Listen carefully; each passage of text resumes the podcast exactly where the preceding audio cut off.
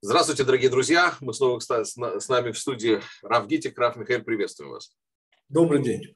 Скажите, пожалуйста, вот э, как человеку, немножко знакомому с иудаизмом, мы всегда сталкиваемся с аспектами деталей, которые ну, требуют определенного разъяснения. К примеру, а, всегда мы встречаемся с пониманием того, что есть во всем, что мы изучаем, есть понятие внутреннее и понятие наружного к примеру, мы понимаем, что когда мы что-то учим или читаем, что есть понимание народа Израиля и, допустим, народов мира, есть понимание в семье, допустим, что такое семья и что такое наружный мир. А что, когда изучаем Тору, есть понятие а, внутреннего и внешнего. Что вообще в, в, как бы, Тора объясняет вообще, раскладывает этот аспект вот, понятия наружного и внутреннего? Что это вообще такое?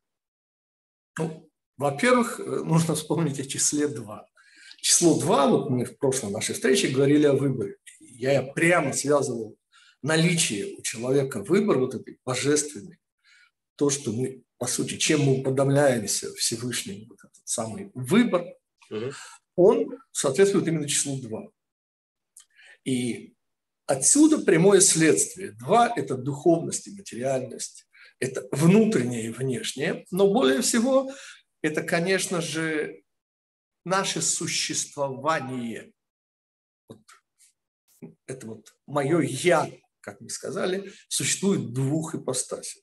Во-первых, мы часть временно-пространственного континуума, выражаясь языком физики современной. А кроме того, есть вот этот вот внутренний мир, который, а, несомненно, связан с внешним и зависит от него и так далее но при всем при том вот обладает вот этой удивительной особенностью вневременностью и отчасти в меньшей степени внепространственностью. То есть вот внешнее – это то, о чем мы можем так или иначе э, договориться, так или иначе согласовать, поскольку все мы видим мир по-разному чуть-чуть, Помните, как пела Алла Борисовна, и рисуя ты об этом не забудь. Несомненно, и в нашем человеческом восприятии внешнего мы расходимся и в политических мнениях, в чем угодно. Но все это у разумных, по крайней мере, людей доброй воли подлежит некое согласованию. Лучший пример – это, конечно, законы там, физики. Да? Вот что называется в физике законом? То, что можно экспериментально проверять, при этом разночтения будут минимальными. То есть вот это ускорение свободного падения, она 9,81, ну плюс-минус оно так и будет где угодно. На Земле я имею в виду. Следующий шаг. Вот такая вещь будет называться внешней. По сути, для современного человека внешнее – это программа. Это некая программа, э, хотите, матрица, да? вот это наведенная на человека, тут идея фильма «Матрица», которую, естественно, они не придумали, она более чем уместна, очень простой и доступный пример.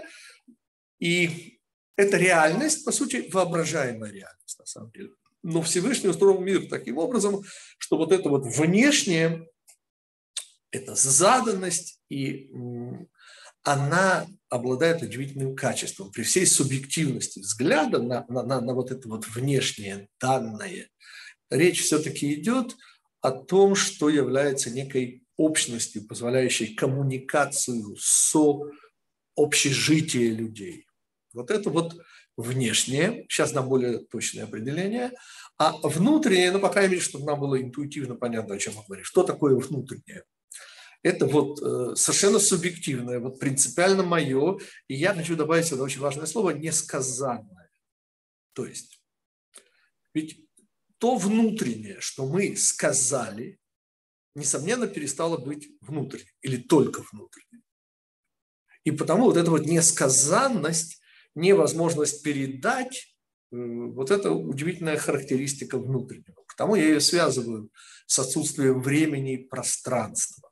То, что все, что вне времени и пространства, очень тяжело передачи даже самой простой информативной. Потому разделение на внутреннее, на внешнее, оно супербазисное. Оно в чем-то куда важнее, чем, например, разделение на, на мужчин и на женщин которое тоже супер важно, да?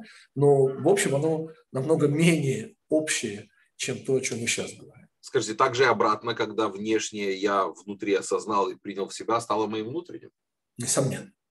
И в этом удивительный э, ключик к пониманию того, а зачем нужно внешне. То есть есть такая э, замечательная ну, философия, соплесизм называется, где, в принципе, утверждается, что есть только внутреннее, а все внешнее, ну, типа матрицы. Ну, такое вот э, наведенное наваждение. По сути, значимо и реально лишь внутреннее. И тогда, это говорится, плесизм, на самом деле есть только я, а все остальное, извините, помог. Ну, Но это очень совпадает, в принципе, с идеей вот такого э, духовного кабали, кабалы даже какой-то внутренней. Совпадает это с этим мнением, как вы считаете? Нет, конечно, нет. Потому что вся идея творения – это идея отделения или сокрытия влияния Всевышнего на мир, что и позволяет, как мы с вами уже должны помнить, место одно из имен Всевышнего, и в отличие от взгляда не очень духовно развитых и не очень в этом смысле продвинутых людей, не Всевышний в мире, а мир во Всевышнем. То есть, по сути, Всевышний, и в этом идея цинцум, сокращения, сократил свое ощутимое нами присутствие. По сути, скрыл себя.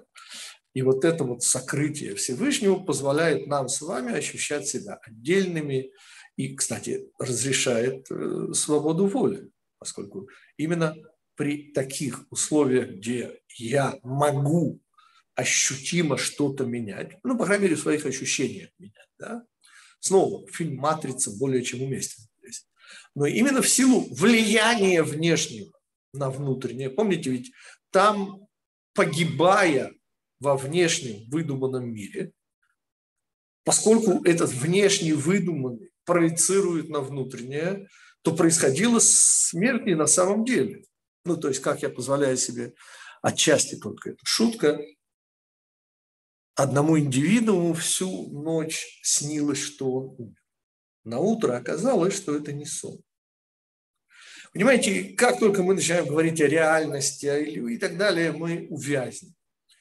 Потому я предлагаю следующий подход к вот этому совершенно непростому вопросу о внешнем и внутреннем, именно из-за того, что они взаимопроникают друг в друга, в большей, меньшей степени это все очень-очень длинный непростой разговор, но я недавно повстречал, мне это очень понравилось, ибо конструктивно и просто. Определение духовности. Вот мы живем в материальном мире, и материальное – это то, что укладывается вот в пять наших органов чувств плюс приборы.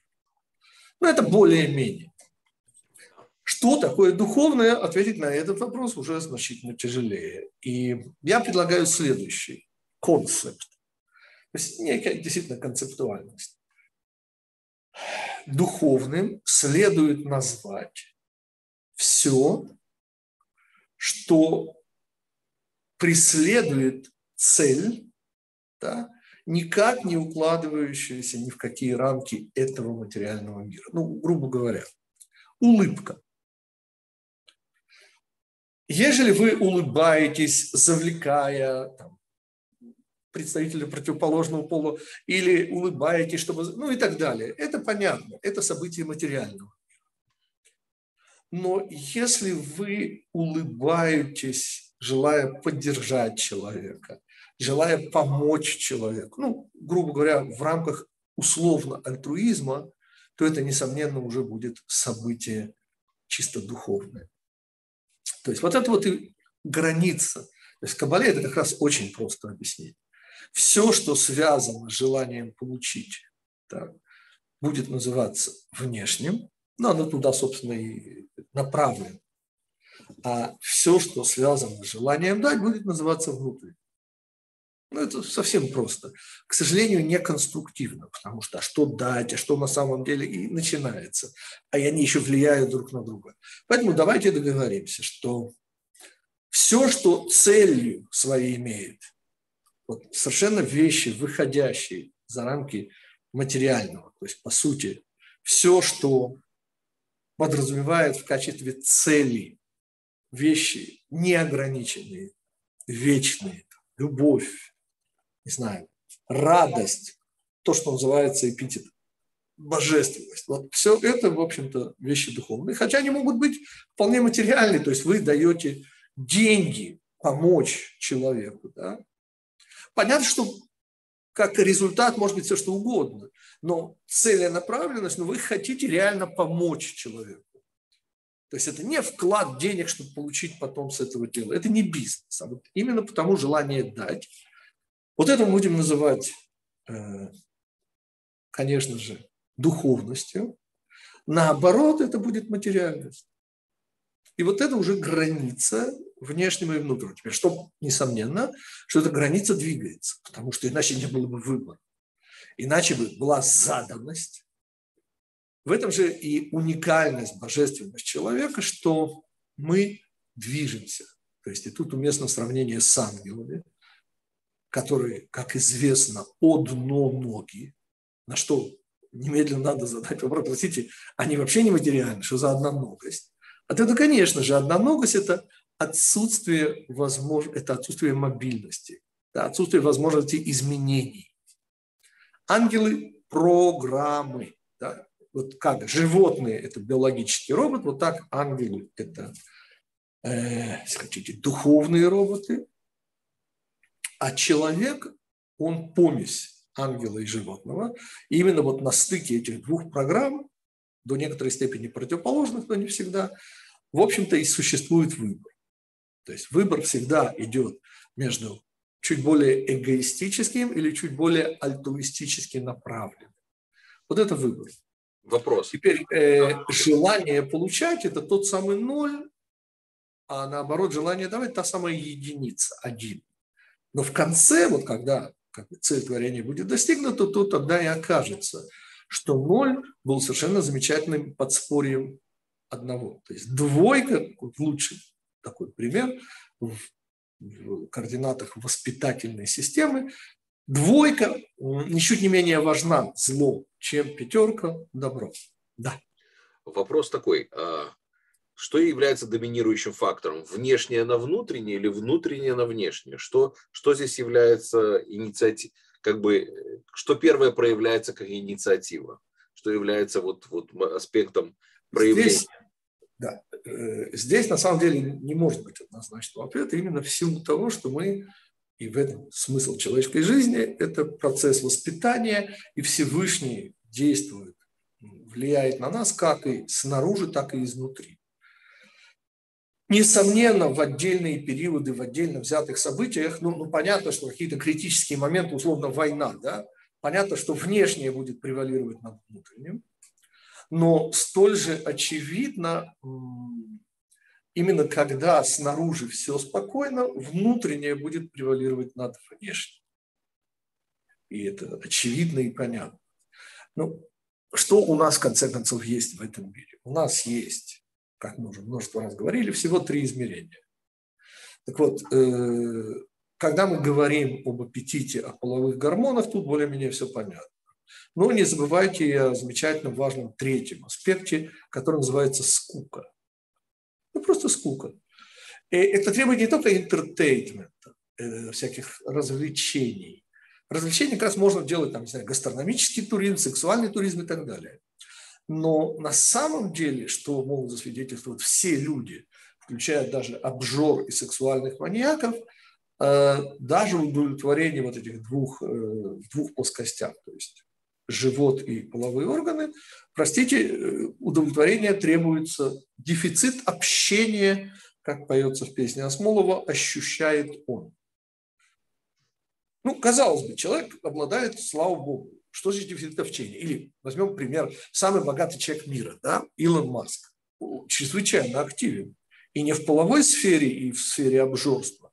Он супер занятый, он супер думающий. Он не просто руководит, да, ему это явно интересно. Теперь вопрос. У него достаточно много миллиардов, чтобы, извините, удовлетвориться вот этой плоскостью, да, где всего два измерения, нафига ему все эти заботы? Ответ, господа, скучно. Ну, скучно.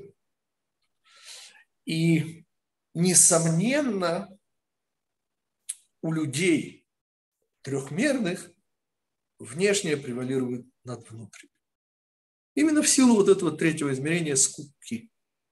Понимаете, человек ему не хочет быть плоским, вот только жрать и спать. Ему хочется, как это в знаменитом анекдоте, помните, Рембранта читала в койку. Ну, помните ответ? Не, Ваня, в койку. Вот это вот э, желание, э, ну, господа, это скучно на самом деле, все эти три измерения. И может это у меня возрастное, но, но понимаете, там, где речь идет о человеческом, если честно, скучно. Ну, потому что, а что-то может быть. Или первое измерение, или второе, или третье. Или а, все три вместе. Не, не, Больше там ничего нет. Не является здесь элемент цинизма? Это не цинизм, господа, это реально. Ну почему цинизм? Я же не говорю, что люди плохие или люди хорошие. Вот нет, так я говорю, что... Потому что люди человеческие, вот что я пытаюсь сказать. И что как только мы убираем четвертую координату, четвертое измерение, то страна становится, с моей точки зрения, уже просто неинтересно. Понятно, что люди могут быть умнее. Вот, вот Илон Маск, он очень деятельный человек. Я снова не, не оцениваю хороший, плохой, но он очень, несомненно, активный, деятельный, думающий и так далее. И дальше идет вопрос, ну, этот знаменитый анекдот еще лет 50, я думаю, родился, видимо, на Брайтон-Бич, судя по антуражу, да, где два бывших одессита, вот помните, там такая идет деревянная Board, набережная. Boardwalk, да, да. Да, и сидят два бывших одессита, такие, знаете, уже понятно, в возрасте, в белых панамках, и так страненно смотрят на Атлантический океан. А метрах в 30 от них э, тонет человек, истошно вопит. Help me, help me. Он тонет, тогда один одессит, доселе интерферента так, сидящий, поверяется к другому, говорит, ну, и что ему помог его английский? И что ему помог его английский? То есть, понимаете, в этом смысле, ну вот вы живете в трех измерениях, вы живете так, вы живете сяк, по-разному, да? Ну, вы умираете. И что вам помогли эти три измерения, простите? И потому выход на четвертое измерение – конфликт, понимаете, ведь что сделал Всевышний? Он сделал удивительную вещь. Вы, поскольку родом вы из четвертого измерения, вы божественны, то в трех измерениях вам тесно. Вы накормились, вы удовлетворили свои страсти. Да? Более того, вы заполняете свою жизнь, как Илон Маск. И что вы думаете? Что Илон Маск, он таки счастливый? Ответ таки нет. нет. Это невозможно в трех измерениях. Просто невозможно. Но он пытается отсюда необходимость, отсюда необходимость духовности. Вопрос. Связь между внешним и наружным, э, внешним и внутренним, да, вот в этом переходе. Можно ли сказать, что в этом переходе можно поймать вот эту нотку Всевышнего? Ну, поймите, это, конечно, все. Это и внешние программы. И я внутренние. понимаю, да, я поэтому задаю вопрос. Но вы совершенно э, точно сказали, что именно в силу того, что наша божественность, понятно, что мы о Всевышнем ничего не можем сказать, но наша божественность, вот наше уподобление, оно, конечно, здесь на границе. Поскольку именно на границе духовного и материального осуществляется выбор человека. Наша божественность проявляется именно там. И именно там мы обнаруживаем Всевышнего, конечно, с наибольшей легкостью. Потому что, поймите, ну, ну вы смотрите на, я не знаю, ну, на кровеносную систему человека. Это более чем достаточно тысячу раз поверить э, в Творца. Ну, потому что так, ну, так невозможно. Я не говорю там уже про молекулы ДНК, как она... Ну, это невозможно. Это не случайно, это понятно. И также, в общем, глядя на историю, любым способом. Но, конечно же, более всего, вот Всевышний, если хотите, раскрыть для нас с вами именно вот здесь вот на границе. И потому я снова хочу вернуться к э, замечательному примеру, к улыбке. Вы понимаете, что такое улыбка? Ответ, вы не понимаете, что такое улыбка. Почему? Потому что так это событие материального или духовного. Мы как ответили до сих пор? Отвечали, да? Что иногда так, иногда так. На самом же деле это пограничное событие. Так. Это граница, господа. Граница духовного и материального. И лучше всего, конечно, это язык Пятикнижия Моисеева. У нас слово «паним», то, что по-русски называется «лицо», надеюсь, что не морда лица, Так вот, лицо на иврите, во-первых, и в основном множественное число. А множественное – это незыблемое правило Торы, где не указано число, это два, минимальное множество. И слово по ним, лицо, the face, на самом деле может быть прочитано как внутреннее, пним. Пним – это и пним, то есть это внутреннее, как оно снаружи. Так по-русски это называется выражение лица. Да? Потому я говорил об улыбке. Улыбка твоя и глаза. Почему улыбка и глаза? Ответ очевидный и понятный. Потому что глаза – зеркало души. А улыбка – это просто самое пограничное из явлений этого мира. Хорошо, а здесь, если также мы сравним тогда с божественным, тоже божественное имя Элохим, то же самое mm получается, тоже множественное число. Да, ну, объясняет Рав Шимшон Рафаэль Гирш, это знаменитый вопрос, а как же так, это что же такое. Так вот, слово «эль», множественное число «элохим» отсюда, означает «сила». И правильный перевод слова «элохим» на русский язык – это источник всех сил. То есть это множество сил, которые сводятся на самом деле к одному. Это просто современная физика. Вот современная физика, знаменитая теория единого поля. По сути, что такое теория единого поля вот для дилетантов? Чайников типа меня, это значит, что все электромагнитные силы, гравитационные, близко действия, ну, да, я не знаю. Вот все это не более чем проявление некоего влияния извне, то есть извне физического мира. Вот, вот так, по сути.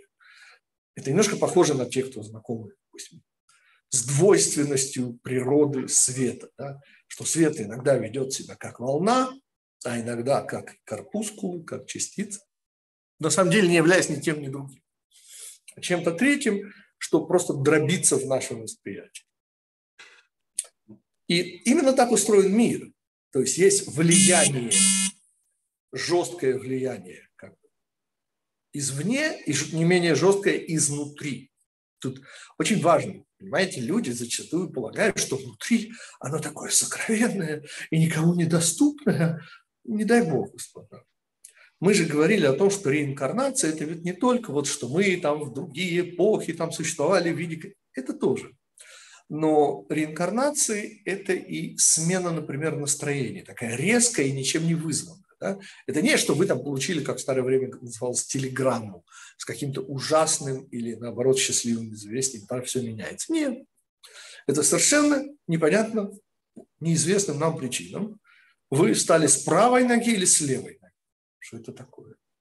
Ответ – реинкарнация. Это некое влияние изнутри, Всевышний нас влияет, сменяя наше настроение, образ мысли и так далее. Это реинкарнация. И потому влияние извне мы замечаем, очень четко отмечаем и понимаем, что это влияние. За что? За что, кричим мы.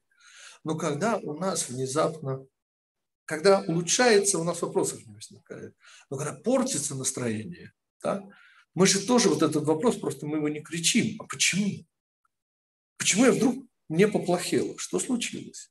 Ведь нет для этого никаких видимых причин.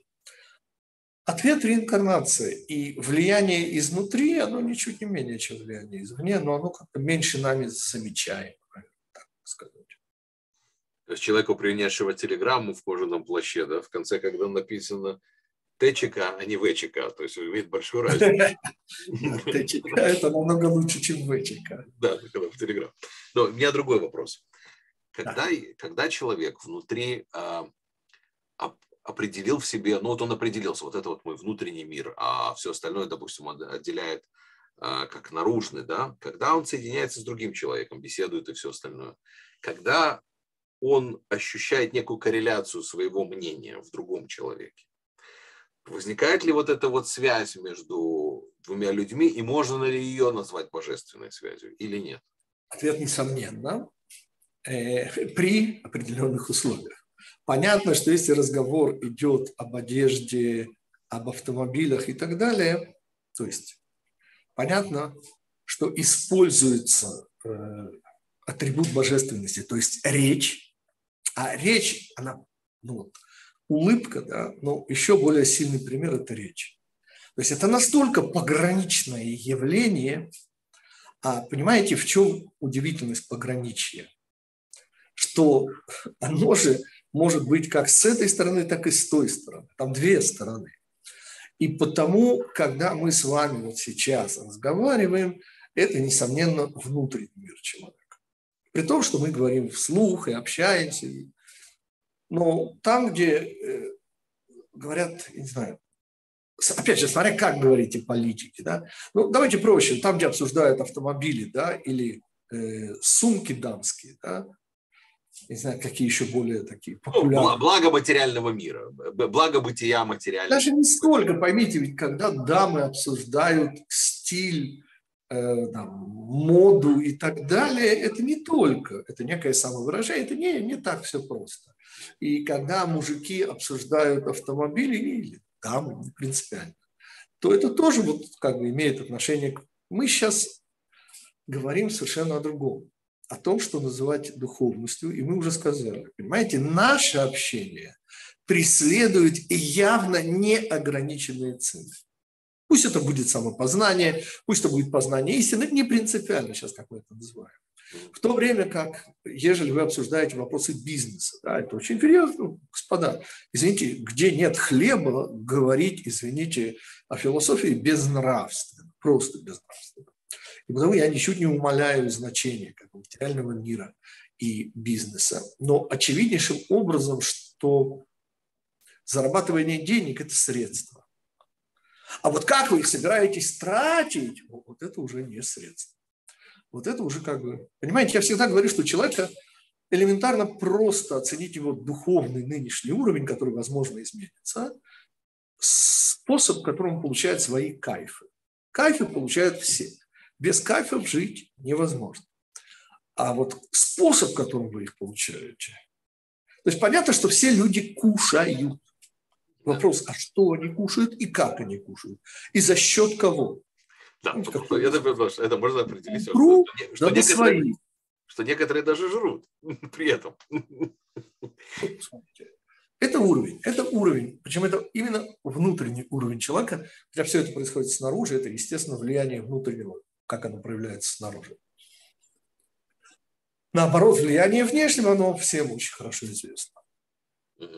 Хорошо, тогда если мы уже пришли вот к связи между другим человеком, э, кого считать ближним? Могу ли я считать человека ближним, потому что он высказывает свое мнение, или ближним, потому что он мой дальний родственник? Значит, как или... всегда, нам нужен, нам нужен иврит тут. Без иврита, ну никак, поскольку это слово, это некий перевод не очень удачный с иврита.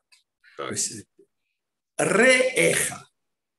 Реэха, по мнению мудрецов, некоторых из них, а, это только Всевышний.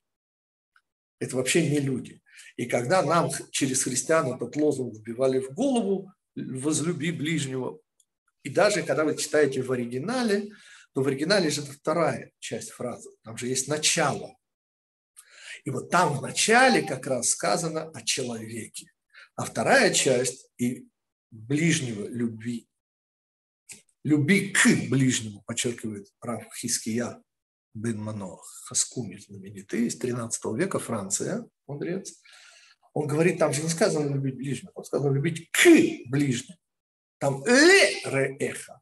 Но нас сейчас интересует слово реэха. Кого считать реэха? Значит, во-первых, и в основном, мнение, за которым иду я, Всевышний, господа. Поверьте, что речь идет о Всевышнем. И никого ближе, чем Всевышний, у нас нет. Точка. А дальше тоже очень просто, господа. Тот, кто более похож на Всевышнего, уподоблен ему, он ближний. Тот, кто менее похож на Всевышнего, он не ближний. И это очень просто, господа. Ну, ну какой, в каком смысле к нам близки, вот я не знаю, политики или да и снова не значит плохие, хорошие люди даже, слышите? Или Илон Маск. Ну, мы-то здесь... Ну, давай, давайте усугубим, скажем, родственники. О, давайте про родственников. Значит, с родственниками тяжелее, поскольку, как известно, кроме э, связей социальных, есть еще кровные связи. В конце концов, маму и папу, вот это самые близкие в этом смысле, почему они самые близкие, а потому что они с нашей точки зрения, как деток, они как раз и есть наиболее похожие на Всевышнего по одной единственной они критерии. Они сотворцы.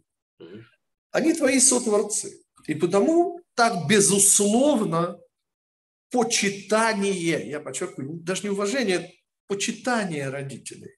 Безусловно, ибо они твои сотворцы. Все, разговоров нет. Братья, сестры уже менее считаются близкими людьми, но поскольку мы здесь говорим о тех же самых генах, простите, так вот, у меня старший брат имеет те же самые гены, что нет, конечно, проценты столько-то от мамы, столько-то от папы, пропорции у нас разные.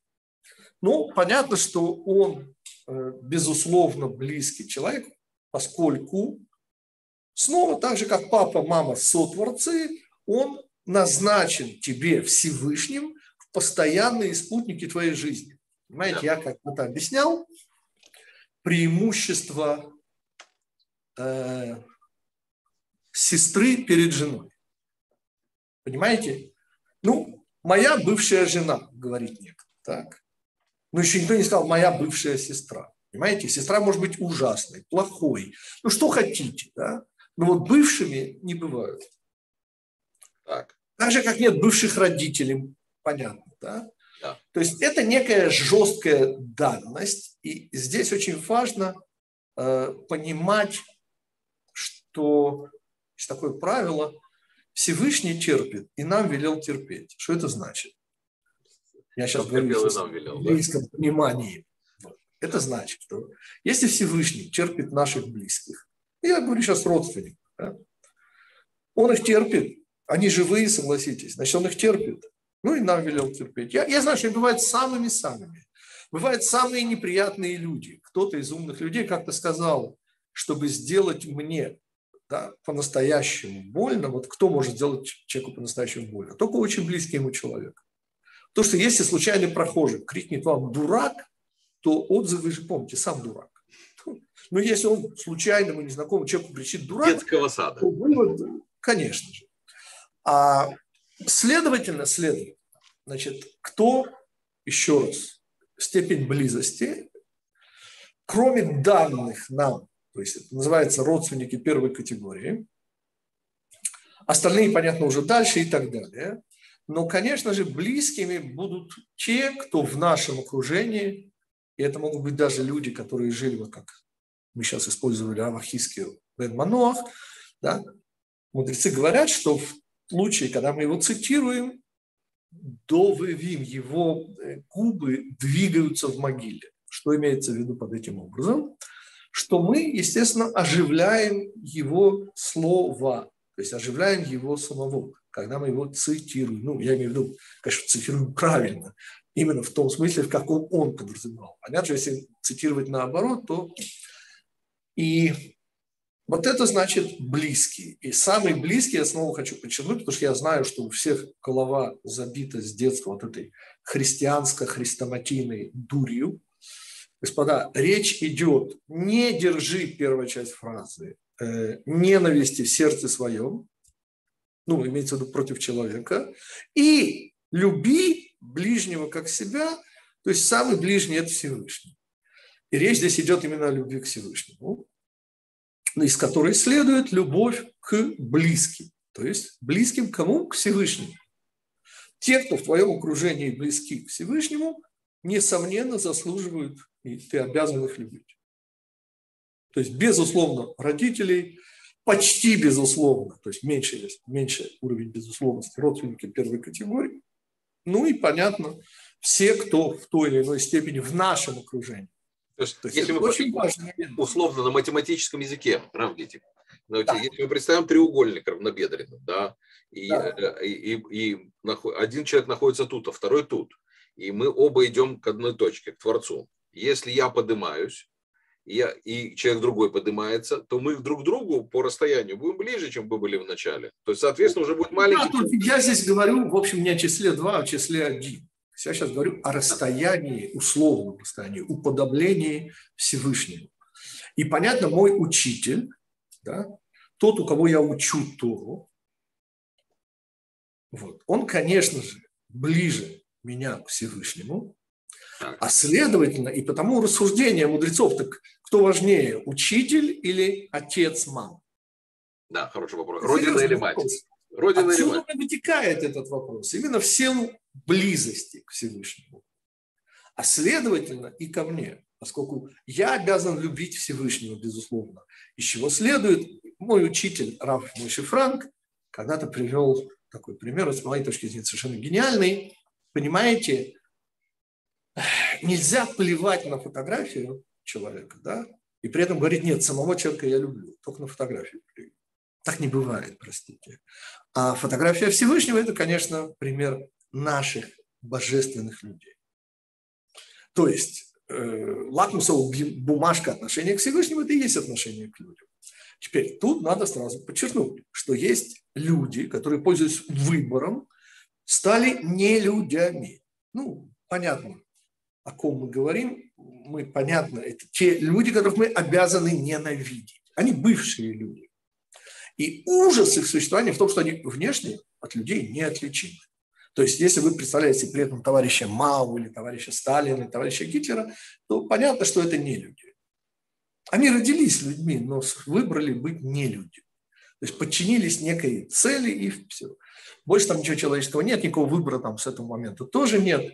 И когда мы должны любить, то обратите внимание, что слово «любовь» подразумевает, это как объясняет э, Раб мой Шапира, другой мой учитель, когда вы говорите о союзе брит, то вы одновременно говорите о тех, кто не внутри этого брит. Понимаете, как только вы сказали, что вы в союзе со Всевышним, вы объявили войну на все поколения тем, кто ненавидит Всевышнего, тем, кто от него далеки. Все тут без вариантов. И вот эта близость и далекость – это любовь и ненависть. То есть опять мы приходим к аспекту противоположности, правильно? Как только вы сказали в нашем мире, да, один, или вы сказали, точнее, ноль, вы тут же сказали один. Почему? Есть такой замечательный вопрос, почему в Торе нигде ничего не сказано о Машиахе? Вот вообще нигде ничего. Ответ – незачем. Почему? Поскольку как только вы э, видите несовершенство этого мира, понимаете, что вы предполагаете, что есть совершенное состояние. Ну, ну третий глаз, знаменитый третий глаз, господа. Вам его не хватает? Нет. Нет. Понимаете, когда вы говорите о недостатке, то вы говорите и о полноте. Да. А если вы этого недостатка не замечаете, ну так вы полны. Он, он не является для вас недостатком. Потому идея Машеха настолько естественна, поскольку любой человек понимает и чувствует и видит, и для этого не надо читать книги, что мир, в котором мы живем, мягко выражаясь, несовершенен. Так. Как только вы сказали, что мир несовершенен, значит, вы верите в Машеха. То есть вы верите в совершенство. В том, что есть состояние совершенства для нашего мира, включая социальные связи и все, все, все, все. А при этом вопрос, человек ощущает, если он ощущает несовершенство мира, он в некоторой самой степени ощущает несовершенство себя или наоборот совершенство себя. И потому идея Машеха, то есть идея совершенства, существует как снаружи, тот самый Машех, которого мы все ждем, даст Бог поскорее. Простите, но мало известно, но есть еще и внутренний Машех. То есть внутри нас сидит сила, программа, называйте как угодно, которая все еще не задействована. И чувствую в душе своей силы необъятной. То есть каждый человек, ощущая себя несовершенным, любой разумный человек себя так ощущает, он на интуитивном уровне предполагает, чувствует, что, что есть более совершенное состояние, чем то внутреннее, я имею в виду, состояние, чем то, в котором мы сейчас находимся. То есть он верит во внутреннего Машеха. Вопрос. А, тогда эта внутренняя программа, она приводит к состоянию человека, к внутреннее состояние человека к совершенству? Это та у меня есть аналогии, но они совершенно не для краткой беседы. Э, те, кто захотят из наших зрителей, э, у меня есть построенный на открытии практикув, ну, практиковавшему, его же давно нет с нами, э, психолога, Речь идет об Александре Афанасьеве, его книге «Синтаксис любви». А, но я рекомендую не его книгу, я рекомендую то, что я на основании этой книги сделал. У меня есть урок открытия себя, где я говорю вот, на основании практических э, открытий, сделанных значит, психологом Афанасьевым, я говорил о приложении четырехбуквенного имени Всевышнего. Он не знал о существовании этого имени. Ну, по крайней мере, не знал в смысле, не вкладывал туда ничего, и поэтому он не понял, что он открыл. Так вот, э, четыре компоненты личности, то, что называется, я вслед за ним это называю, первая функция, вторая функция, третья функция, четвертая функция. Четвертая функция он называл слабостью. Э, но на самом деле не слабостью он это называл, не важностью. Он третью функцию называл. Слабый правильно называл. Но тоже ошибся. Третья функция, те, кто будут знакомиться, увидят. На самом деле это наша работа, это Заирампин. Те, кто знает, о чем я говорю. А вот мы же знаем, что такое Мальхут, господа. Понимаете, это машина, это потенциал. И оказывается, что внутренняя сила, внутренняя программа Машиха у нас заложенная, это способность э, задействовать, ну, что такое неважность я э, приведу маленький пример. Товарищ Гитлер. Как и все крайние примеры, очень показателен. Как известно, э, с точки зрения вот, устройства своей личности, он однозначно был ну, скромным, по-другому, более даже жестко, можно сказать. Он в некотором смысле был ханжой даже. Да? Он спал на кроватке, никаких э, гаремов даже близко, вегетарианец, ну все, что хотите. Такая внутренняя скромность такая, условная. Телесно. Телесно. Ну да. Скромности там близко. Ну, так же, как у Сталина. Поскольку я просто процитирую его застольные речи в узком кругу, где он сказал, я просто цитирую, этой в книге своей катастрофе привожу эту цитату, «Моя мать, — сказал Адольф Алаизевич, э, — простая немецкая женщина. Но она, говорит, родила своему народу великого сына. Поверьте, там скромностью даже не пахло. Он был элементарно просто с точки зрения телесности непритязателен. Тело для него было самое неглавное. Ну, имеется в виду четыре компонента, всем нам известные. Это, конечно же, э, то, что психологи называют воля, я же называю это духовностью, идейностью. Вот это у него было самое сильное, он был абсолютный идеалист. И э, еще одна сфера – это, конечно, наша с вами разумность. Мы, кроме того, эмоциональны и, наконец, просто телесны. Так вот, те, у кого четвертая функция телесность, да, те практически с точки зрения тела нуждаются в минимуме, ну, просто в минимуме. И это снова без, безотносительно к хорошо, плохо, это некая данность. Аскетизм да, вы наверняка знаете в своем окружении людей аскетов. Это люди, у кого телесность на четвертом уровне. Вот и все. Нет, это очень удобно, например, для кого? Для товарища Гитлера. Да? То есть он, подчиненный идее национал-социализма, не должен вообще отвлекаться на всякие там любовницы и прочее. Ему это не нужно было. Ну или нужно было в очень небольшой степени. И когда мы говорим об идее Машеха, и это тоже не понял, к сожалению, ну не к сожалению, он уже живых, он не мог это понять, не знал человека имени. Конечно же, идея Машеха – это идея того, что начнет работать наша четвертая функция. Она у всех разная. У кого-то это телесность, у кого-то эмоциональность. Вот если у человека эмоциональность на четвертом месте, то она самая неважная, что ему важны остальные вещи. У меня вопрос. Я не читал про Сейчас. И я просто заканчиваю идею. Так вот, господа, что такое внутренний Машех? Это когда вы открываете, вот представьте себе, что вы вообще эмоций почти не испытываете, ну, минимально. И вдруг вам открывается мир эмоций. Вот это называется Машех. Да. Вопрос был. Вопрос такой. Я, я не знаком, первый слышал про, про вот этот э, аспект э, открытия этого Афанасьева, да а, в аспект. Может ли это у меня просто в голове сложилась картинка, я просто ее озвучу, совпадает она или нет, просто вы больше знакомы с темой. А, совпадает, может ли это совпадать с четырехбуквенным именем? А, и где, э, именем Почему я рекомендую не книгу, рекомендую не книгу Афанасьева, а свою статью? Потому что... Поскольку он вообще-то не понял, что он открыл. Как и многие ученые делают. Вторая, третья, четвертая функции, которые просто эмпирически общаясь, поскольку он был психотерапевт с множеством людей, он, он совершил это открытие. И он не понял, что это просто четырехбуквенное имя Всевышнего. Где первая функция – это императив, это то, что заставляет нас двигаться. Вторая функция – это вопрос, ответ на вопрос, куда двигаться, как двигаться, что двигаться. Это, это конечно же, бина, это теория. Э, дальше это переход от теории к практике. И, наконец, просто поступки. Вот это четырехбуквенное имя Всевышнего. Он не понял, потому он не понял, что он открыл идею внутреннего Машеха. Сама-то идея известна мне. Но вот ее конкретизировать, конечно, помог вот замечательный психотерапевт. Интересно. Тогда да. мы можем сказать, что последняя стадия, вот это вот, э, где, где человек должен работать, да? А, то есть, э, как если мы говорим опять в режиме... Третья функция – это там, где мы работаем, за Иранпи. Да. И четвертая, и четвертая, сам непосредственно поступки, да? То, что вы говорите. Четвертая.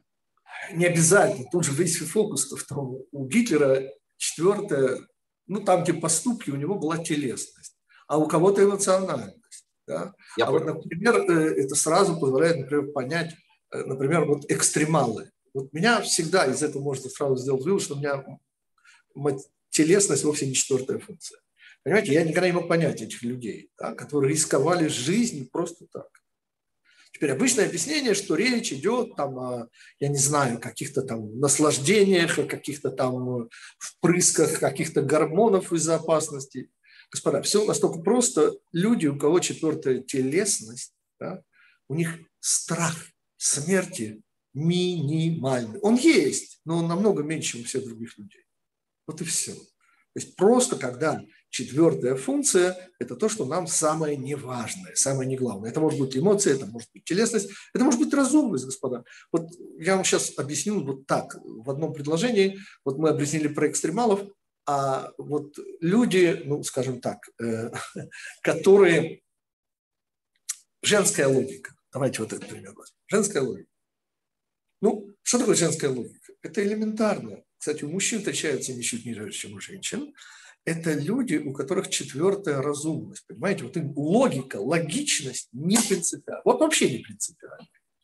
А есть те, кому идейность не принципиальна. Вот это изумительно хорошо быть политиком. Понимаете, вот товарищ Гитлер был абсолютно не гибок. Понимаете, у него была первая, давлеющая, главная национал. А вот товарищ Сталин был очень гибок. Понимаете, он начинал с интернационал, социаль... интерна...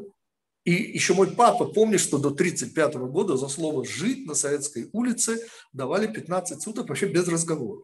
В 1936 отменили. Товарищ Сталин перевел страну, национал-шовинизм начался. То есть все равны, но русские, он же считал себя как вот русский народ, вот, Почему? Да потому что у него вовсе не было э, главным для него направляющим в этой жизни. Он был прагматик, потому что у него идейность была, простите, на третьем месте, вовсе не на первом. И так далее. То есть очень красиво получается. Очень много, кстати, объясняет во внешнем, во внутреннем. Интересно. То есть мы можем сказать, что человек, э, человек, вот в Торе же написано, с одной стороны, а, я создал мир совершенным, а с другой стороны написано, что человек это та часть, которая долж, которой завершится этот мир. Так вот, которая теперь... должна завершить себя, тем самым завершив. Правильно. Мы не Является ли это четвертой вот этой стадии, о которой идет речь?